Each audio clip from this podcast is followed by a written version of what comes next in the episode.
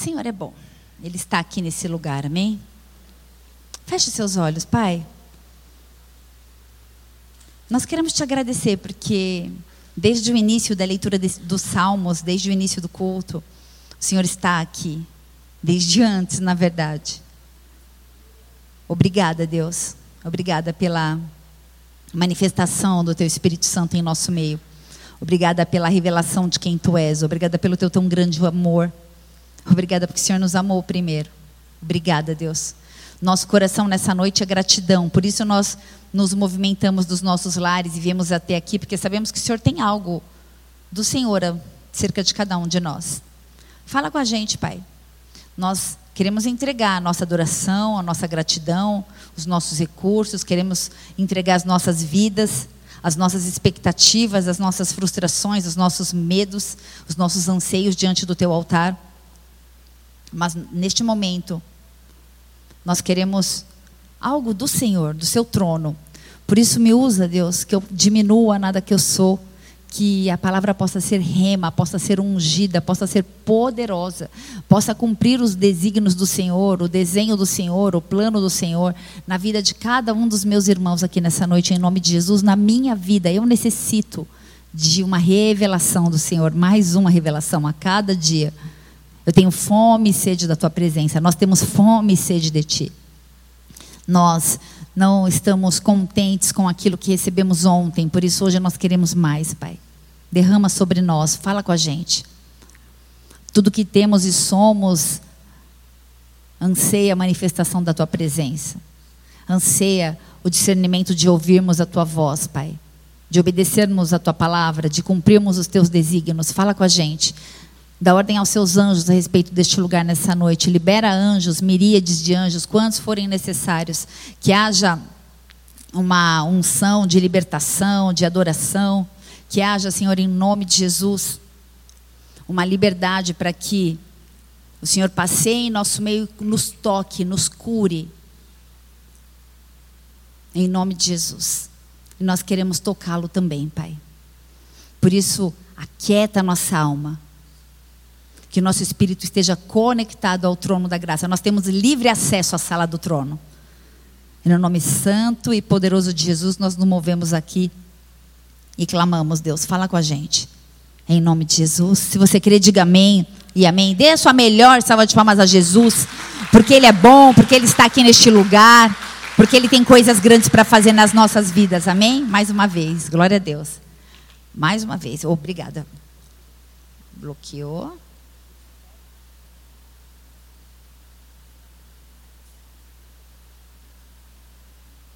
É isso aí. Glória a Deus. Enquanto não temos os voluntários ainda, a gente vai gravando aqui do jeito que dá, amém? Para multiplicar a palavra. Glória a Deus. Na sexta-feira, mês passado, se... oh, peraí, calma. No mês passado, setembro amarelo, não tem nada de sexta-feira. No mês passado, setembro amarelo, na penúltima quinta-feira do mês, eu ministrei uma palavra acerca de morte e vida. Quem estava aqui? Eu falei sobre corpo, sobre alma, sobre espírito, falei sobre morte. Essa palavra eu disse que ia dividir em duas. E eu falei, essa palavra vai ser uma série em duas. Hoje é o culto número dois. O culto número um você pode assistir no podcast. Pastora, e aí? Eu não vou entender nada? Vai entender.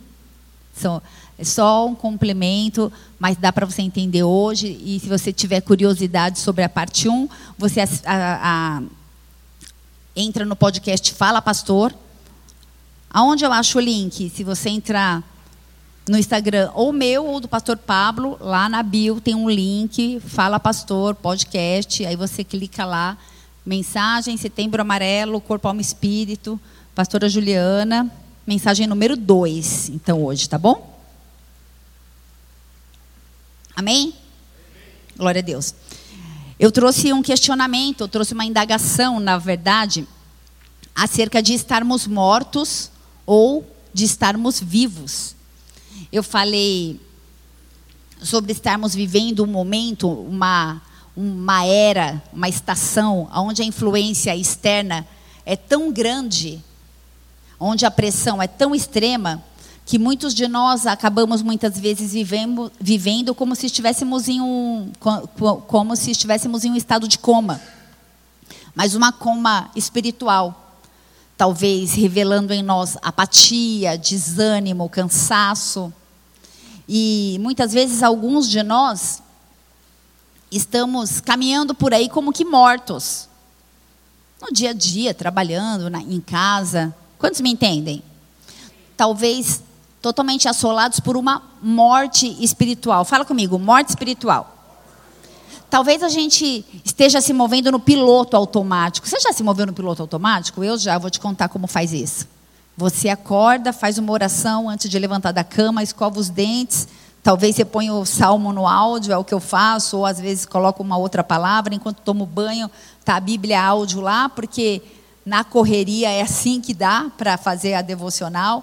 E aí eu entro no consultório às sete, criança entra na escola às sete e meia, aí tem lanche, aí tem isso, aí tem aquilo, aí tem que fazer almoço, aí tem que pôr roupa na máquina, tem que recolher, aí um, um, um que liga com uma doença, meu Deus.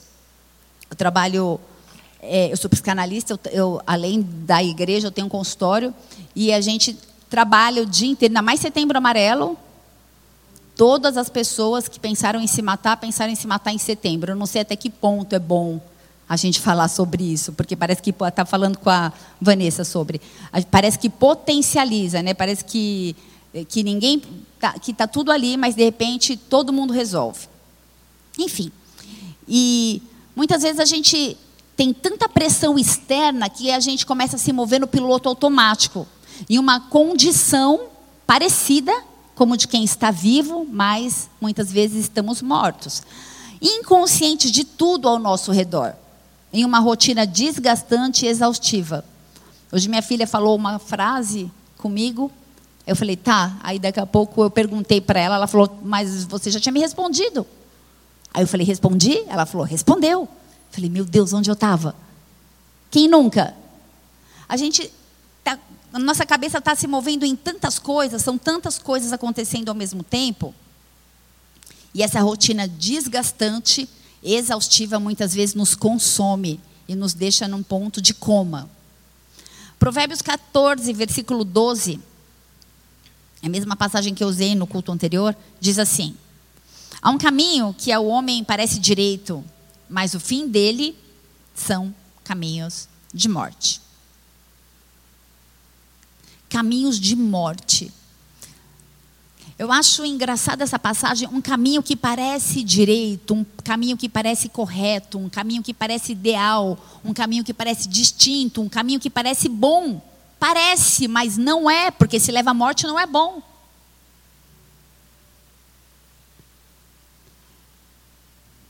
O tema da mensagem hoje é como saber se estamos mortos. Existem alguns tipos de morte. Eu já disse isso, vou repetir. A morte espiritual, que é quando nós nos afastamos espiritualmente de Deus.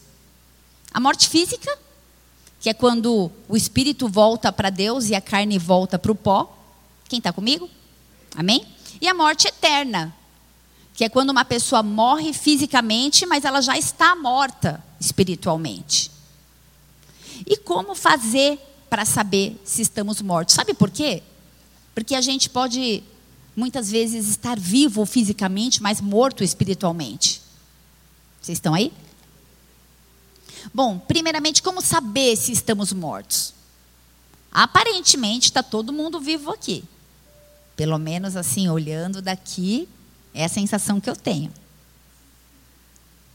Mas como saber se estamos vivos espiritualmente? A primeira coisa que a gente busca para falar acerca da morte, que eu quero compartilhar com meus irmãos essa noite, é a palavra de Deus. É sobre isso que eu quero discorrer. É sobre isso, é sobre isso que eu quero respaldar essa mensagem. Gênesis 2, versículo 17 fala sobre a morte, que quem comer da árvore do conhecimento do bem e do mal, certamente morrerá. Romanos 6, versículo 23 também fala que o salário do pecado é.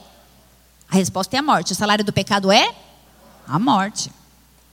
Hebreus 9, versículo 27, fala que o nosso destino é morrer apenas uma vez. Por isso, se você tinha uma esperança de que você podia cometer alguns deslizes que depois você ia reencarnar na forma de um cachorrinho, ou de uma batata, ou de uma criança, sei lá, ia ter uma segunda chance, esquece isso. Cabe ao homem viver e morrer uma única vez, e depois haverá o juízo. Salmos 89, versículo 48, fala que ninguém vai se livrar da morte. Nenhum homem vai se livrar da morte. Isaías 57, versículo 2, fala que para os que são retos, para os que são justos, a morte é só um descanso. Setembro amarelo foi pesado, gente. E talvez alguns de nós estejamos nessa noite aqui realmente cansados. Eu não sei você, mas eu confesso que eu estou cansada. E eu não estou cansada de agora. Parece que é um acúmulo de cansaço, de um tempo. Não vejo a hora de chegar janeiro, que é o mês que a gente tira férias. Todo mundo tira férias aqui? Quem não tira, gente, em nome de Jesus, tire. Não faça isso com você mais. Amém? Não faça mais isso com você. Talvez alguns de nós possamos estar realmente cansados, talvez com vontade de desistir de tudo por causa do acúmulo de tantas responsabilidades, funções. Ou talvez você nunca tenha pensado em tirar sua própria vida. A gente sabe que setembro amarelo trata acerca de suicídio, né? Talvez você nunca pensou, não, eu quero morrer. Mas sim, você já pensou, estou cansado, estou esgotado, com vontade de dormir, não levantar nunca mais. Quem nunca? Quantas vezes eu falei, eu só quero dormir. Me acorda daqui a um mês, por favor. Só que nunca aconteceu. Dormir, dormir, dormir, dormir, dormir, ou seja, fugir da realidade. E esse tipo de pensamento é um tipo de pensamento que camufla um pensamento de morte.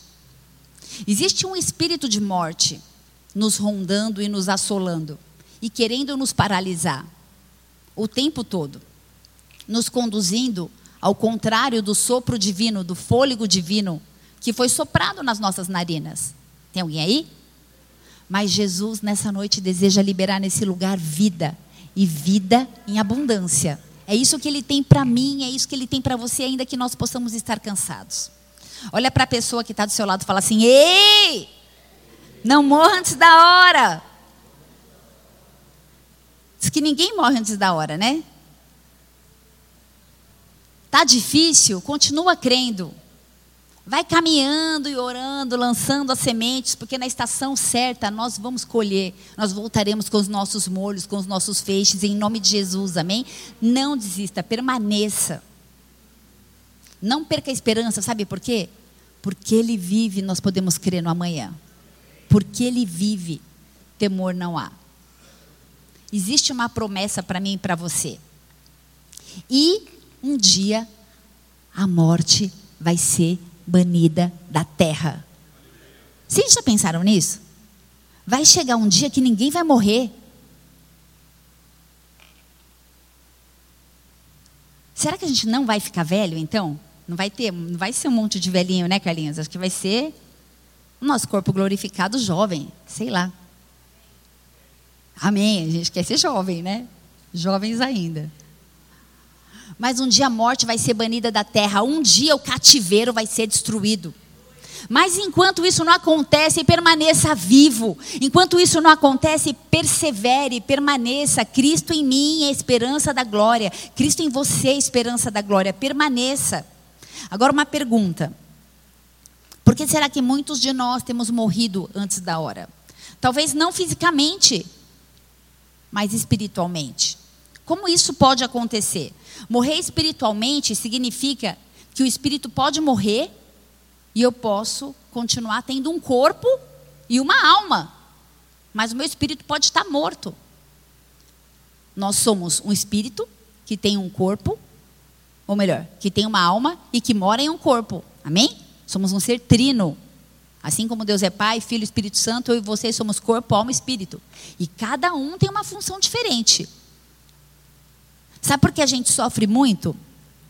E às vezes a gente desfalece, tem vontade de morrer? Porque às vezes o problema é na alma e a gente está repreendendo o demônio. Porque às vezes o problema é no espírito e a gente está indo para a academia cuidar do corpo. Não que tem que cuidar de um ou de outro. Tudo é corpo, alma, espírito. Se a gente não cuidar dos três, em um momento vai dar ruim alguma coisa. A Organização Mundial de Saúde, ela estabeleceu um tripé para declarar se alguém era saudável ou não. E ela falava que para ser considerado saudável era importante que houvesse um cuidado biopsicossocial. Só que depois de um tempo, a própria OMS, a própria Organização Mundial de Saúde, ela declarou que agora é um pilar. São, ou melhor, são quatro pilares: bio, psico, social e espiritual. Eles entenderam que é importante cuidar do espiritual. É importante cuidar da sua espiritualidade. E graças a Deus nós reverenciamos ao nosso Deus. Vocês estão comigo? Amém? Morrer espiritualmente significa que eu posso ter um corpo e uma alma muito vivos. E muitos de nós, mesmo dentro das igrejas, muitas vezes estamos mortos. Talvez em ofensas, talvez em pecados. Você já se perguntou por que tem se sentido tão ofendido com tudo e com todos? Parece que sempre é tudo sobre você. Ou sempre é uma indireta para você. Será que eu e você temos no sentido ofendidos porque não fomos convidados para tal evento, para tal aniversário, ou porque alguém não nos cumprimentou? Será que nós temos nos sentido ofendidos porque não temos sido o centro das atenções? Será que nós estamos colecionando ofensas? Será que nós temos nos sentido perseguidos?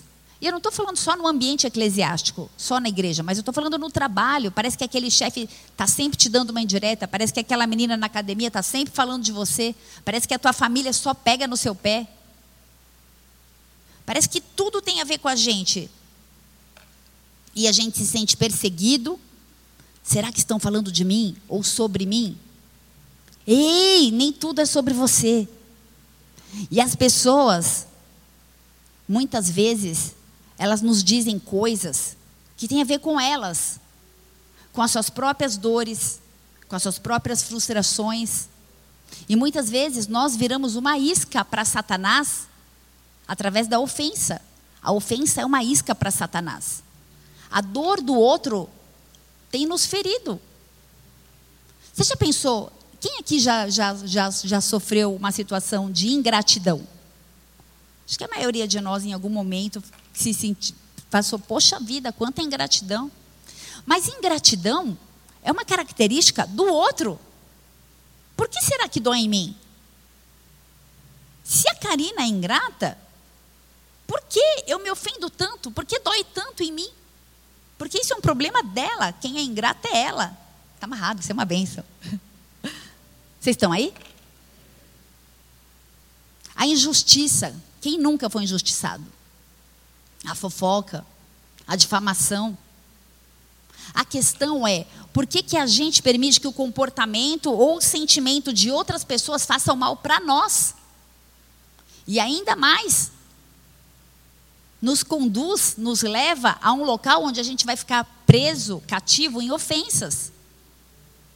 Deixa eu te falar uma coisa: cada um entrega aquilo que carrega. Se a pessoa te ofende, é o que ela tem dentro dela, não tem a ver com você. Mas a gente absorve, a gente parece esponja, né? Não sei vocês. A gente parece vai esponjando assim, absorvendo. Tem alguém aí?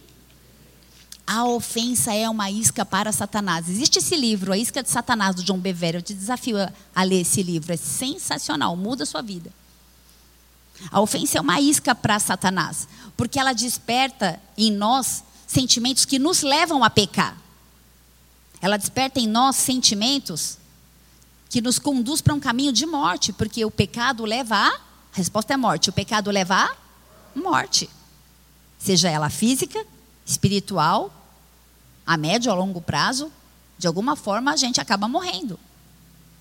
E presta atenção, porque muitas vezes a ofensa, na verdade, pode estar atrelada a um orgulho tem uma pregação bem fresquinha sobre orgulho. Estou terminando de escrever, logo eu compartilho com vocês. Mas a ofensa ela pode estar atrelada ao orgulho, o sentimento ferido, o meu sentimento ferido. A minha autoestima muito elevada. Como assim aconteceu isso comigo? Aconteceu comigo, com você, acontece com todo mundo, nas melhores famílias. A gente já ouviu esse ditado. Tem alguém aí? A nossa autoestima elevada, muitas vezes, nos conduz a pensamentos elevados e hipócritas sobre nós mesmos. Eu não mereço passar por isso, porque eu fiz tanto por aquela pessoa e ela foi ingrata. Ei, a ingratidão é um problema dela. Se ela não conseguiu retribuir, tá tudo bem, porque não tem a ver comigo. Vocês estão aí, família? Amém?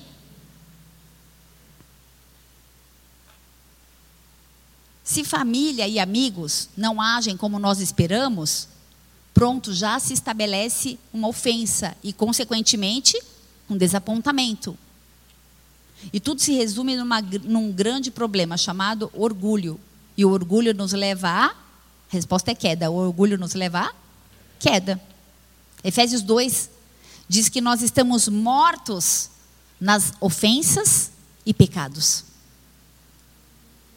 E as ofensas conduzem ao orgulho, e o orgulho nos leva a calúnias, e as calúnias nos deixam impacientes e fazem com que a gente venha guardar rancor e amargura. E a amargura nos afasta da graça de Deus. Tem alguém aí? Muitas vezes nós estamos mais mortos do que vivos quando nós ficamos presos em ofensas e pecados. Sabe, o Senhor me falou que era uma noite que ele, o Espírito Santo ia trazer a memória de pessoas que estavam cativas, presas. Talvez você foi ofendido por alguém em algum momento da sua vida e a sua vida ficou paralisada espiritualmente. Você não consegue caminhar. Porque tudo que vem na tua cabeça é por que fulano falou assim comigo? Por que fulano me tratou assim? Não tem a ver comigo ou com você. Cada um dá aquilo que carrega. Tiago 1, versículo 15, fala que o pecado gera a morte. Gerar, estava falando com Lucas, pai de gêmeos. Estávamos falando que logo mais, ele tem dois filhos, logo vai ter mais dois. Vai empatar com o Carlinhos, pai de multidões gerar. Quando a gente fala gerar, não sei na sua cabeça, na minha vem coisa boa, mas diz que o pecado gera a morte.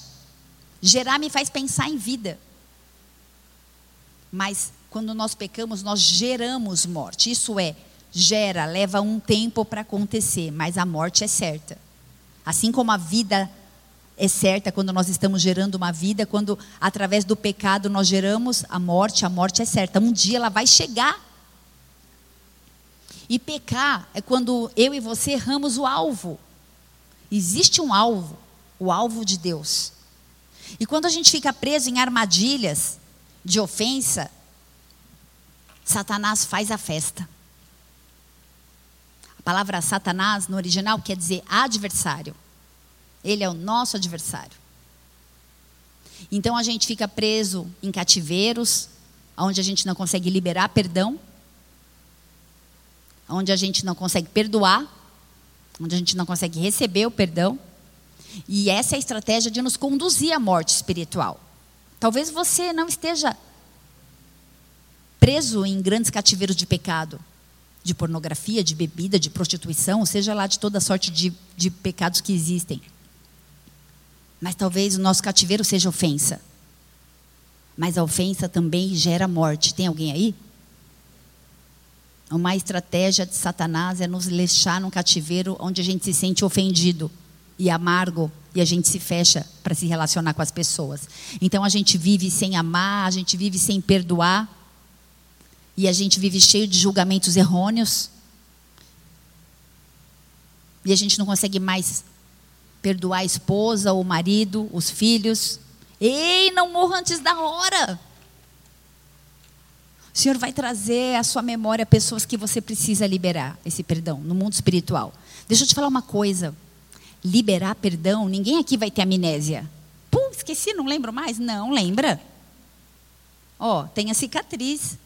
Eu, eu, eu lembro, tem marca, só que não dói mais. Porque tem a ver com o outro, não tem a ver comigo. Como eu vou dar conta daquilo que é do outro?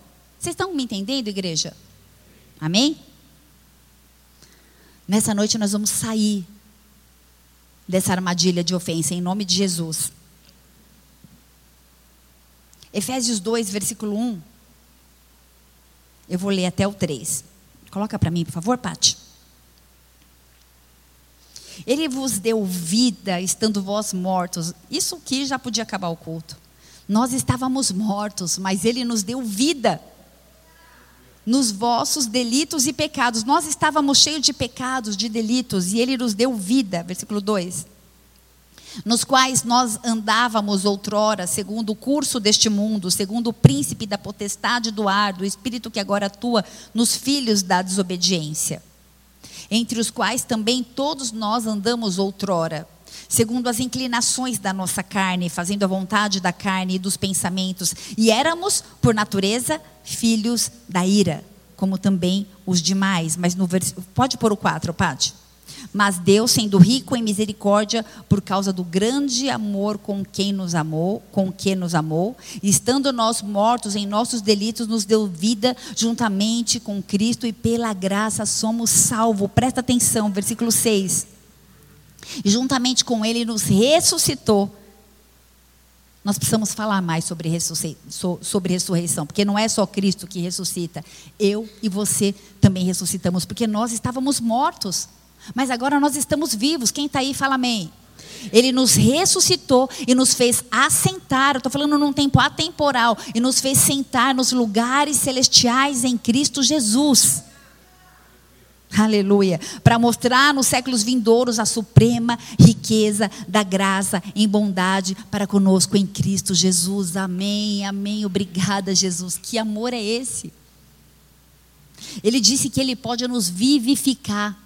Ainda que nós estejamos mortos, Ele pode nos ressuscitar. Mesmo que nós estejamos mortos em ofensas ou em, ou em pecados. Será que nós estamos mortos? Será que nós precisamos ressuscitar e isso vai acontecer essa noite? Tem alguém aí? O tema dessa mensagem é como saber se estamos mortos. É a, essa é a grande indagação, essa é a grande questão. No versículo 1 de Efésios 2 fala: mortos em ofensas e pecados. E no versículo 2 fala que a gente andava segundo o curso desse mundo, segundo o príncipe das trevas. Antes da conversão, cada um de nós andava no mundo da humanidade, andava no curso da humanidade caída. E também vivíamos conforme, conforma a vontade do inimigo. Porque o mundo, ele jaz do maligno. Tem alguém aí? O mundo jaz do maligno. Jaz é de jazigo. Jazigo. O mundo jaz no maligno. O príncipe desse mundo é Satanás. Tem alguém aí? Mas nós lutamos do lado daquele que já venceu. Ainda que nós estejamos andando na contramão do mundo, há esperança, porque ele vive.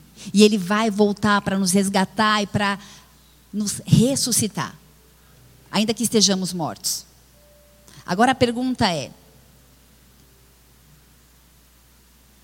queremos ser vivificados? Será que nós precisamos ser vivificados? Será que você sabe me responder se você está vivo, se você está morto, ou se você está em coma, ou semi-morto, sei lá? Assim como há indicações para a gente saber se um corpo físico morreu, também há indicações para saber se estamos mortos espiritualmente. Como a gente faz para saber se, se alguém está, alguém vivo, está de uma forma física, vivo ou morto? A primeira coisa é verificar a respiração, né? Quem é mãe aqui, vai lá ver se os bebezinhos estão dormindo, põe a mão, fica todo o tempo olhando. Quem é mãe me entende. Alguns papais eu sei que fazem isso também. Você faz, certeza. Verificar se tem pulso, se tem batimento cardíaco. Mas e quanto à vida espiritual? Como a gente sabe especificamente se alguém está espiritualmente morto? Se eu e você olharmos, será que nós temos condições de saber? E eu quero falar sobre quatro sinais. E eu vou encerrar essa mensagem, tá bom? Quatro sinais para saber se estamos espiritualmente mortos. Primeiro sinal. E esses sinais, eles geralmente são encontrados juntos e não isoladamente, tá bom? Então, se você identificar um sinal, não quer dizer que você está morto, mas se você identificar os quatro, no final do culto, você levanta e vem para o apelo para ser ressuscitado, em nome de Jesus, amém? Glória a Deus. Primeiro sinal, não há esforço, não consegue mais se esforçar. O que, que eu quero dizer com isso? O primeiro sinal que a gente está morto espiritualmente, quando a gente não se esforça mais. Há uma resignação apática para o estado quo. Eu sou assim, eu vou permanecer assim, não tenho ânimo, ah, tá tudo bem, deixa a vida seguir, não tenho nenhuma aspiração para um mundo melhor. Em outras palavras, as minhas falhas são permanentes, não tem jeito para mim, é assim que eu sou. Essas virtudes, isso que tem sido pregado aí é muito bonito, mas é muito distante da minha realidade, eu não vou conseguir viver isso. Eu não vejo mais possibilidades para mim. Só que o Senhor te diz nessa noite, Efésios 5, versículo 14: Desperta, ó tu que dormes, e levanta-te dentre os mortos, e Cristo te esclarecerá. Levanta-se, tu que dorme. Desperta, tu que dorme. Portanto, vede prudentemente como andais, não como os nécios, mas sim como os sábios. Ou seja, não seja tolo, mas seja sábio porque os dias são maus, é necessário que a gente possa fazer uma remissão do tempo. Não sejam insensatos, mas entendam qual é a vontade do Senhor. Existe uma vontade do Senhor. Não fique apático diante dela. Não ache que isso não é para você. Segundo sinal. O segundo sinal de que a gente está morto espiritualmente é quando a gente perde a compaixão. O que, que eu quero dizer com isso? Um coração frio como pedra na presença de Deus. Um coração frio como pedra diante do sofrimento de alguém, ou diante do próprio pecado ou do pecado de outrem. Na presença do pecado, não consegue ficar indignado. O temor se esvai. Não há mais um pesar pela alma humana. Não há mais uma alegria quando alguém levanta a mão no, no final do culto e entrega a sua vida para reconhecer Cristo como Senhor e Salvador, porque tem festa no céu se uma pessoa aceita Jesus. Mas nós permanecemos apáticos. Na presença do sofrimento, na, na, na, a gente permanece estagnado. Não há empatia para com os aflitos, muito menos ação em favor daqueles que sofrem. Há simplesmente uma falta de movimento do corpo e da mente, ou seja, morto espiritualmente. Ezequiel 36, versículo 26, se você puder, acompanha comigo.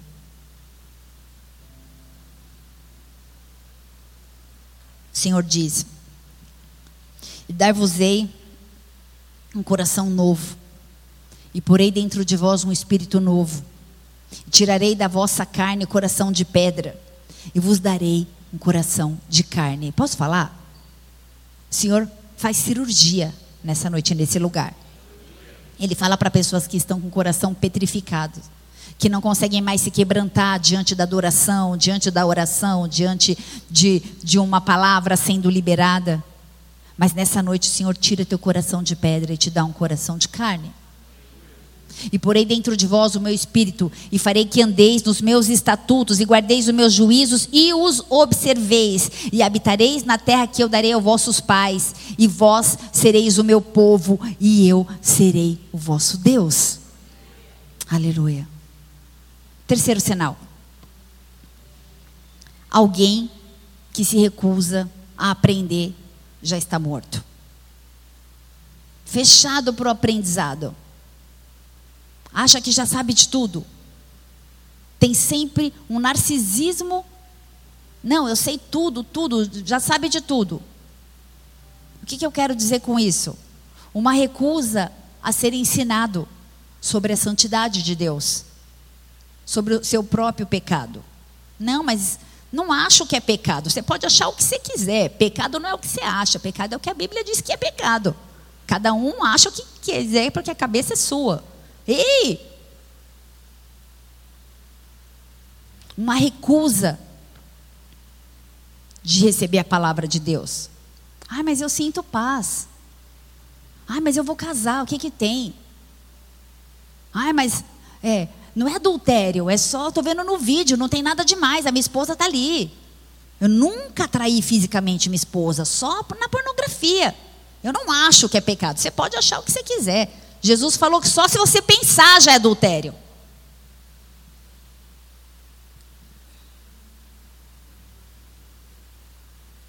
Quando a gente está apaixonado, a gente olha para a pessoa que a gente ama e a gente fala: me fala mais. Eu quero saber mais. E é assim que eu e você precisamos se relacionar com o Senhor. Ei, me conta. Revela, estou com fome, estou com sede. O que mais? Eu já fiz teologia, já fiz tudo que é curso que você imaginar acerca de Bíblia. Eu não sei nada. Quanto mais eu estudo, mais eu falo, meu Deus, como eu não sei nada, meu, tem misericórdia de mim. Já li a Bíblia não sei quantas vezes, lê de novo, porque eu preciso aprender mais. A partir do momento que eu achar que eu sei alguma coisa, acabou. A partir do momento que eu subir por esse altar e não der um frio na minha barriga quando eu pegar esse microfone e for ministrar, acabou. Porque não tem nada a ver comigo. E às vezes a gente se acha demais.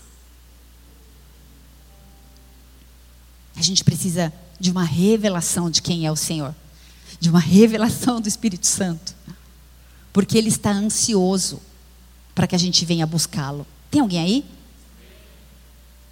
João 14, versículo 6 fala: Eu sou o caminho, a verdade e a vida. E ninguém vai ao Pai senão por Ele. Nenhum aprendizado é suficiente para as pessoas que são humildes.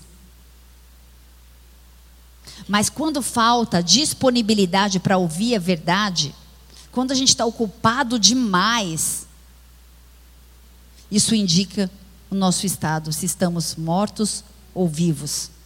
Ah, eu me basto. Tem alguém aí? Quarto sinal e último. Sem arrependimento.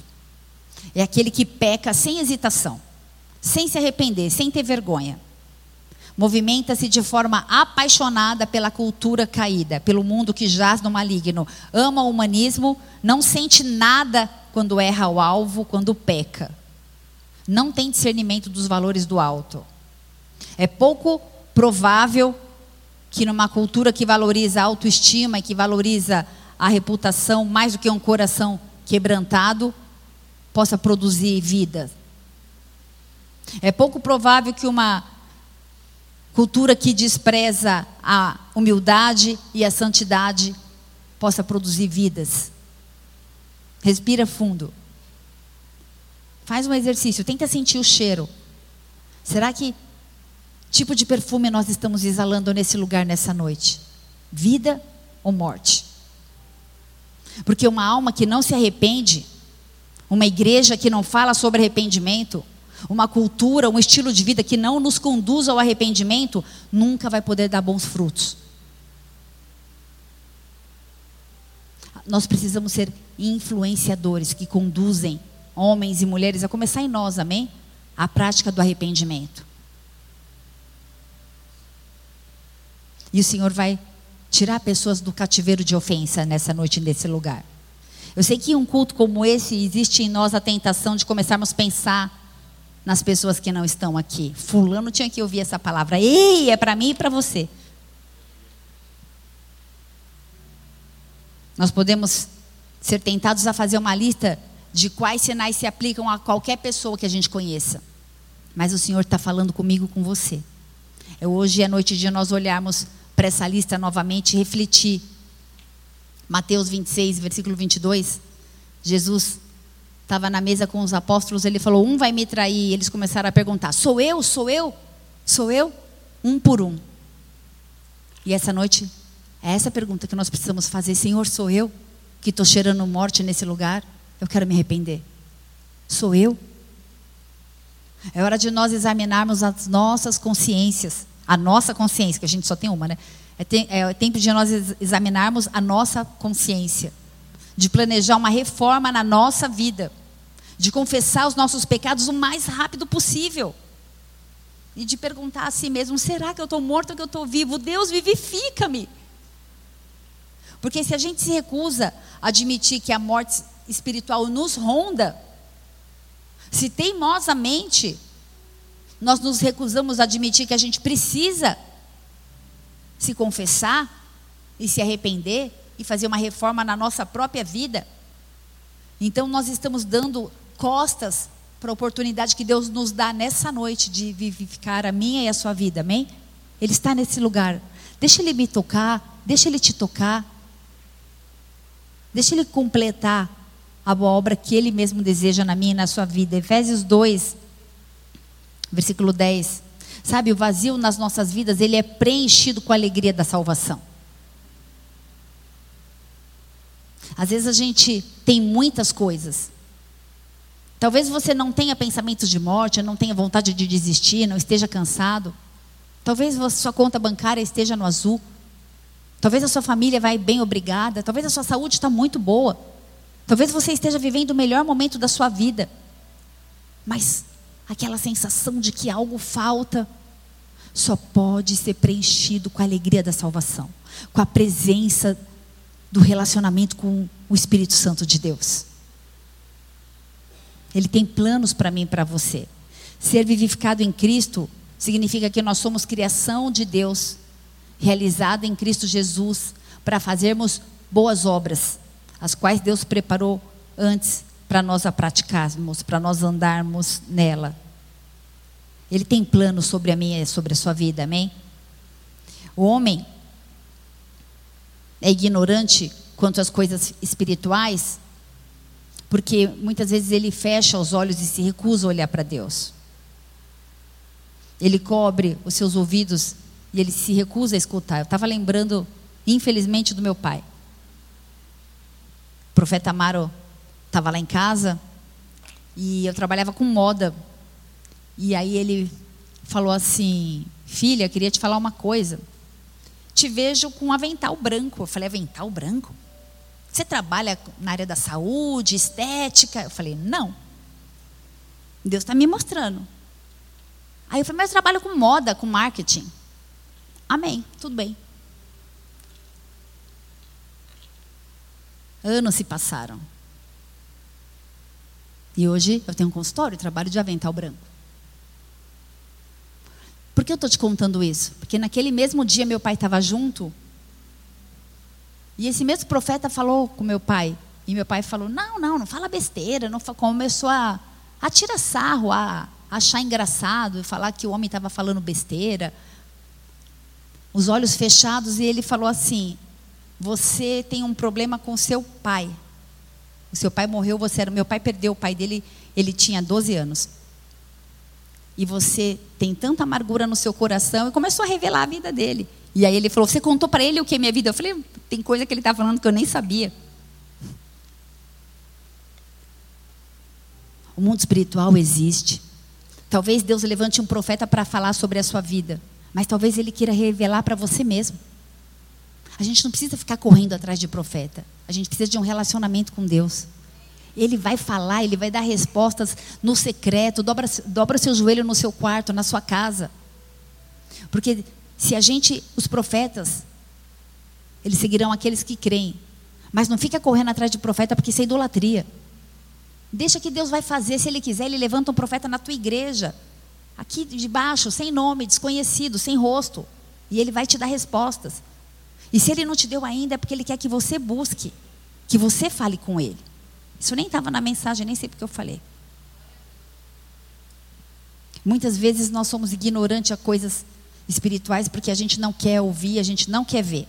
Efésios 4, 19 fala assim: Os quais, tendo se tornado insensíveis, se entregam à dissolução para com avidez cometer toda sorte de impureza. E quando a gente endurece o nosso coração contra Deus, o homem caído se torna insensível para toda a verdade espiritual. A gente começa a achar papagaiada. E então, de uma forma voluntária, o próprio homem se entrega contra o mal.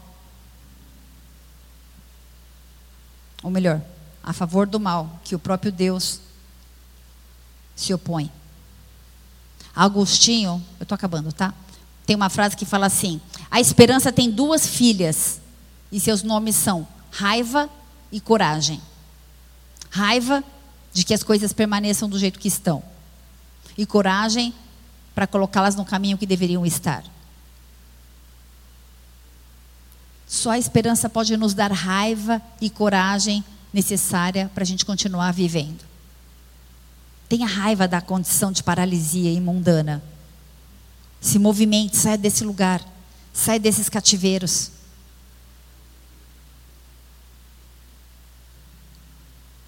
Como você deseja levar o saldo da vida que ainda te resta? Uma estátua de pedra inanimada ela é insensível a qualquer estímulo. A gente pode beliscar a estátua, a gente pode cutucar a, espada, a estátua, a gente pode espetar a estátua, ela não vai reagir. E da mesma forma, o coração do homem caído não responde a estímulos divinos. Ele está tão morto quanto uma pedra. Mas eu quero declarar vida nesse lugar nessa noite, em nome de Jesus, amém? 1 Coríntios 15, 26 fala assim: presta atenção. O último inimigo, o último inimigo a ser destruído é a morte. A morte é um inimigo. Não seja amigo da morte. Sabe, às vezes os pensamentos intrusivos vêm e vão. O Senhor vai te conectar ao trono da graça nessa noite. O Espírito Santo de Deus está nesse lugar. Talvez entre nós haja alguém com desejo de morrer, com tristeza, desânimo, cansaço, apatia. Talvez as coisas estejam indo bem, mas talvez você tenha sentido o cheiro de morte na sua própria vida.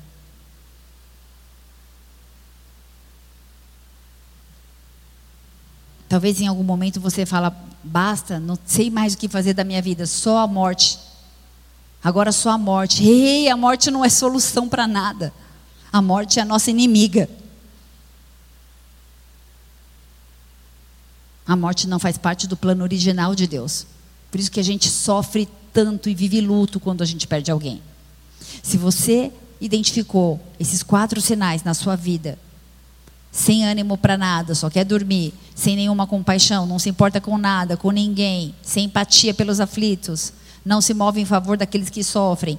Coração, mente fechada, se acha autossuficiente, orgulhoso, não se constrange mais diante da palavra, diante do Espírito Santo, não se arrepende mais, não chora mais, não se quebranta, perdeu o senso do certo e do errado, do padrão de vida e de morte. Se você se identificou com isso, eu quero orar por você. Apocalipse 21, versículo 4 fala assim: Jesus vai enxugar todas as lágrimas dos nossos olhos. Ei, não haverá mais morte, ela vai ser banida. Ela vai ser inexistente, não haverá mais dor, não haverá mais tristeza. Sabe por quê? Porque no final, Tiago 1, versículo 12, existe uma promessa para mim e para você. É a coroa da vida. E Bem-aventurado o homem que suporta com perseverança a aprovação, porque depois de ter sido aprovado, ele vai receber a coroa da vida. Você tem sido provado, provado, esmiuçado, você vai receber a coroa da vida, a qual o Senhor prometeu àqueles que Ele ama. Baixa sua cabeça, fecha seus olhos. Aleluia. Espírito Santo, existe uma promessa, existe um lugar preparado para você e para mim. Existe um desenho, existe um plano. O Senhor troca corações de pedra por corações de carne nessa noite, nesse lugar. O Espírito Santo se move nesse lugar, trazendo à sua memória lugares que você precisa sair. Talvez você esteja preso em ofensas. Talvez você não consiga liberar alguém que te fez mal um dia e faz tanto tempo isso, mas parece que foi ontem. Você consegue sentir o cheiro do lugar, você consegue lembrar a roupa, você consegue lembrar de cada palavra que foi dita. Isso não tem a ver com você. Cada um dá aquilo que carrega. Não traga para você aquilo que é do outro. Senhor, em nome de Jesus, visita cada um dos meus irmãos nessa noite. Se há em nós alguém, se há entre nós, Deus, alguém que tenha se identificado com alguns desses sinais ou com todos, o nosso clamor nessa noite é que o Senhor venha nos tocar, venha nos vivificar, venha nos ressuscitar, venha nos restaurar, venha mudar a nossa sorte. Nós queremos colocar diante do teu altar as nossas mazelas, as nossas dores, as nossas murmurações. Senhor, tudo aquilo que tem que temos guardado dentro de nós, do, do, do nosso emocional, que tem virado amargura, raiva, rancor que tem nos impedido de nos relacionarmos com os nossos próprios filhos, ou com os nossos pais, ou com algum amigo, ou com algum irmão na igreja, ou com alguma autoridade sobre a sua vida, talvez seu pai, talvez sua mãe. Ei, libere. Tira de nós todo tipo de altivez de espírito, todo orgulho, tudo aquilo, Deus, que nos leva, que nos conduz à morte, ao pecado. Nós pedimos perdão ao Senhor nessa noite, nós nos arrependemos, Pai. Olha para cada um de nós através da cruz. Cumpre os teus planos no nosso meio. Nós somos aqueles, Pai, que queremos alcançar a coroa da vida. E no poder do nome de Jesus, eu repreendo em nome de Jesus, todo espírito de morte, toda liberação satânica. Ah, se você em algum momento foi rejeitado no ventre, se houve pensamento de, de aborto, pensamento de morte, em nome de Jesus eu declaro que você foi desejado pelo Senhor, ainda informe no ventre da sua mãe, já havia um plano e um desejo dele a seu respeito. Ele sabe os pensamentos que ele tem a nosso respeito, e são pensamentos de paz e não de mal, para que a gente tenha o final que ele deseja. Seja tocado pelo Senhor nessa noite. Espírito Santo de Deus nos convence do pecado, da justiça e do juízo. Vai orando no seu lugar por você mesmo, com as suas palavras. Aquilo que o Senhor está trazendo à sua memória, vai apresentando diante do Senhor. Peça perdão. Se o Senhor te colocar pessoas, quando você for embora, ligue, se acerte, se conserte. Não fique mais preso em cativeiros de ofensa. Senhor, nós nos desvencilhamos de toda a isca de Satanás e nós declaramos: Satanás, você pode vir por um caminho, mas no poder do nome de Jesus você volta por sete, sem poder sobre a vida dos meus irmãos, sobre a casa deles, sobre a família deles, sobre os dons deles, sobre os negócios deles, sobre tudo aquilo que se relaciona com cada um, em nome de Jesus, porque nós queremos a vida e a vida abundante que existe em Cristo, em nome de Jesus. E nessa noite nós tomamos posse da ressurreição para aqueles que outrora estavam mortos, outrora estavam andando em pecados. O Senhor te diz nessa noite: vai, não peques mais. Ele perdoa, Ele restaura. Não viva com o jugo daquilo que você fez no verão passado. Ele já te perdoou. Ele já te perdoou. Senhor, troca fardos nessa noite. Tira o fardo pesado, tira o jugo de acusação. Em nome de Jesus. Sabe, vocês não têm noção daquilo que está acontecendo no mundo espiritual neste lugar nessa noite. Talvez a gente esteja tão acostumado com grandes movimentos. O Espírito Santo está agindo neste lugar. E Ele está restaurando Avivamento tem a ver com a forma que a gente sai do culto. Que eu e você possamos ter a resposta se estamos mortos ou vivos. Senhor, vivifica a tua igreja nessa noite, restaura. Leva-nos a um novo nível de intimidade, de revelação, de contentamento contigo na tua presença. Nós queremos te conhecer e permanecer em te conhecer, Senhor, em nome de Jesus. Marca-nos, em nome de Jesus. Se você crê, se você recebe isso, dê uma salva de palmas a Jesus. Fique de pé no seu lugar. Eu quero orar por você que ainda não teve oportunidade de entregar a sua vida para Jesus e reconhecê-lo como seu único e suficiente Senhor e Salvador. E se esse for teu desejo, faça isso nesse momento. Diga, Senhor, Senhor, nessa noite, nessa noite, eu quero te agradecer, eu quero te agradecer. porque o Senhor falou comigo, Porque o Senhor falou comigo. porque o Senhor me conhece Porque o Senhor me conhece. de uma forma tão de íntima uma forma tão íntima e profunda. e profunda. E eu te louvo, E eu te louvo. porque eu quero ser resgatado, Porque eu quero ser resgatado. restaurado. Restaurado. E eu me arrependo E eu me arrependo das minhas más obras, das minhas más, das minhas más obras, práticas. das minhas más práticas. E eu me apresento diante do Senhor E eu me apresento diante do com Senhor vestes com limpas vestes limpas e o coração quebrantado. coração quebrantado. E eu declaro E eu declaro que eu reconheço que eu reconheço Jesus Cristo de Nazaré Jesus Cristo de como Nazaré meu único como meu único e e suficiente suficiente Senhor e Salvador. Senhor e Salvador. Escreve meu nome Escreve meu nome no livro da no livro vida. da vida. Marca minha história. Marca a minha história. Muda minha sorte. Muda minha Em nome sorte. de Jesus. Em nome de Em nome de Jesus, Pai. Sei que tem festas no céu nessa noite. Por isso, sela cada um que orou, Pai, que eles não se cansem, que eles não sejam roubados. Toda ave de rapina que vem para roubar essa palavra dos seus corações, eu repreendo no poder do nome de Jesus. Marca-os, Pai. Marca-os, Deus. Guarda-os, Deus. Forja-os, Pai, em nome de Jesus. Que haja nesse lugar homens e mulheres, Pai, que ressuscitaram em Ti, que foram vivificados pelo Senhor, para a glória do Senhor, para que a gente possa, em nome de Jesus, sermos cooperadores de Deus, cumprindo o plano, Senhor, de edificar o Teu reino nessa terra para a Tua glória. E assim nós oramos no nome santo e poderoso de Jesus. Se você crê, diga amém e amém. Aleluia. Aleluia. Aleluia.